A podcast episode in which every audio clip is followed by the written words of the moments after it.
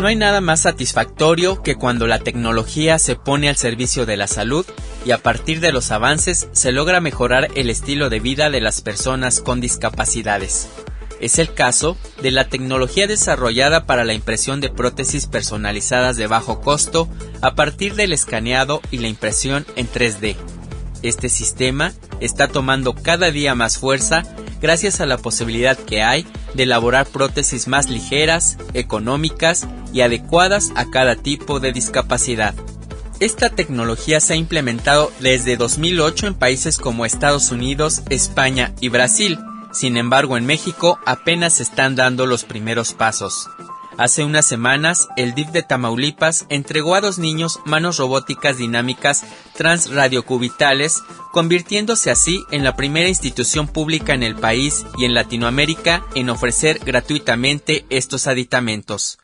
Rosalba Robinson, directora del Centro de Rehabilitación y Educación Especial del DIF Tamaulipeco, explicó en entrevista cómo fue que tomaron la decisión de experimentar con esta tecnología vimos que podíamos empezar a hacer las prótesis en, en 3D. Se compraron las impresoras, pero todavía no teníamos quien las pudiera utilizar y pudiera hacer este tipo de prótesis. Y encontramos un biomédico que sabía trabajarlas y todo eso, eh, le dio una capacitación y empezamos ya también a recibir y en los municipios buscar este tipo de pacientes.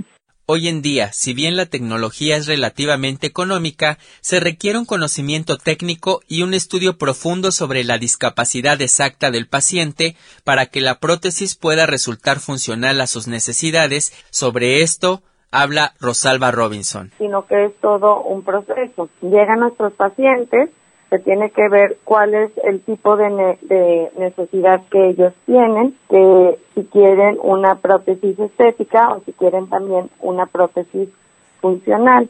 Y en base a esa valoración que se ve a cada paciente en lo particular, ya se toma la decisión de qué tipo de, de prótesis realizar.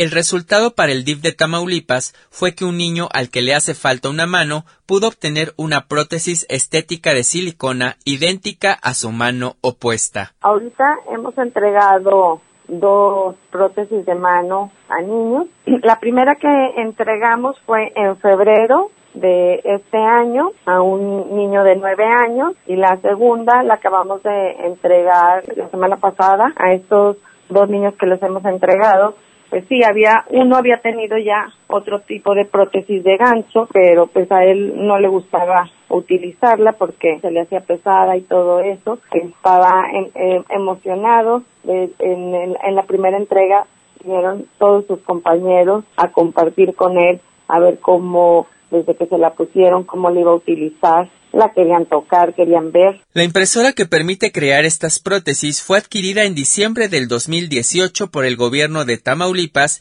y la capacitación que se ha dado en el uso de esta tecnología permitirá la entrega de otras prótesis de brazo a nivel transhumeral con terminación en muñeca y mano dinámica, órtesis de los dedos de las manos y guardas bucales.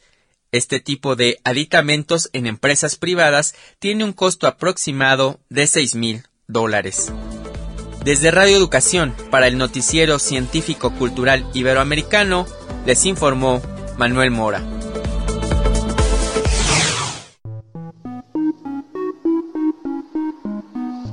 Radio Educación, reconocida por la Asociación de las Televisiones Educativas y Culturales Iberoamericanas por su empeño y colaboración con el noticiero científico y cultural iberoamericano en la difusión de la ciencia y la cultura.